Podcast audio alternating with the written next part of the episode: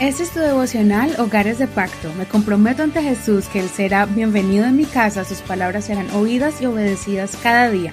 Mi hogar le pertenece a Él. Enero 18. Perdonar es estar en libertad. Mateo 18, verso 23.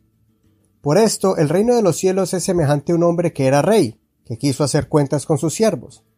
Y cuando él comenzó a hacer cuentas, le fue traído uno que le debía muchísimo dinero.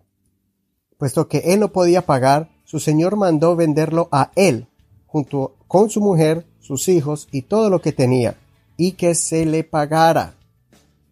Entonces el rey, el siervo cayó, y se postró delante de él diciendo, Ten paciencia conmigo, y yo te lo pagaré todo. El señor de aquel siervo, movido a compasión, lo soltó y le perdonó la deuda. Pero al salir, aquel siervo halló a uno de sus consiervos que le debía poco dinero. Y haciéndose de él, lo ahogaba diciendo, paga lo que debes. Entonces su consiervo, cayendo, le rogaba diciendo, ten paciencia conmigo y yo te lo pagaré. Pero él no quiso, sino que fue y lo echó en la cárcel hasta que pagara lo que debía. Así que, cuando sus consiervos vieron lo que había sucedido, se entristecieron mucho y fueron y declararon a su señor todo lo que había sucedido. Entonces su señor le llamó y le dijo, Siervo malvado, toda aquella deuda te perdoné, porque me rogaste. ¿No debías tú también tener misericordia de tu consiervo, así como yo también tuve misericordia de ti? Y su señor, enojado, lo entregó a los verdugos hasta que le pagara todo lo que debía así también hará con ustedes mi Padre Celestial, si no perdonan de corazón cada uno a su hermano. Este capítulo está lleno de muchas enseñanzas relacionadas a la redención del Señor, a la humanidad, y sobre la importancia de la reconciliación entre Dios y el hombre, pero también entre nosotros con nuestro prójimo. Le animo profundamente estudie con detalle este capítulo.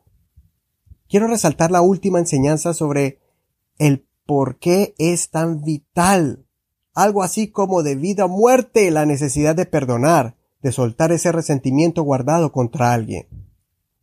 El Señor ilustra con una parábola sobre el siervo que es perdonado, que su deuda es perdonada por el rey, pero que este siervo no quiso perdonar a aquel consiervo que debía también le debía también, pero una cifra ínfima comparada a la que el rey le perdonó. Por eso el rey lo llama y lo reprende, permitiendo que sea castigado por los verdugos.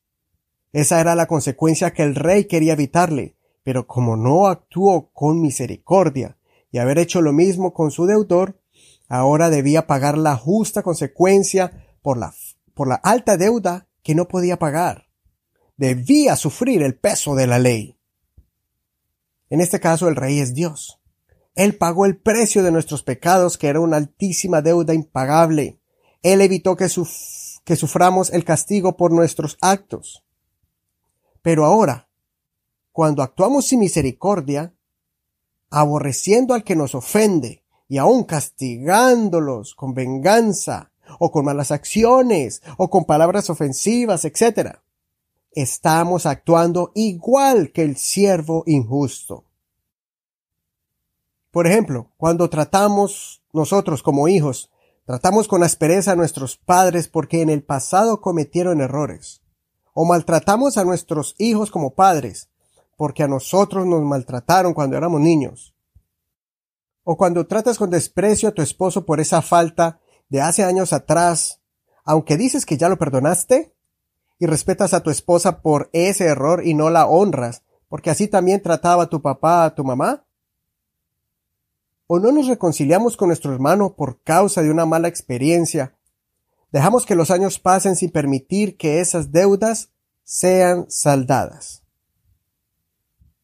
Entonces el Señor mira esa actitud nuestra y entonces permite que suframos las consecuencias por nuestros mismos actos. ¿Cómo dice la oración del Padre nuestro? Perdona nuestras ofensas como perdonamos a los que nos ofenden. Si no perdonamos, Dios no nos perdonará. No porque sea duro o nos quiera obligar a perdonar, sino que esa es la regla universal que Él establece para la humanidad. trata a otros como quisieran que te traten. Consideremos estas preguntas. ¿Cómo estás actuando?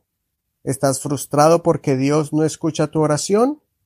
¿Será que estamos deteniendo la bendición de Dios porque estamos deteniendo el perdón a mi familiar o amigo? Oremos.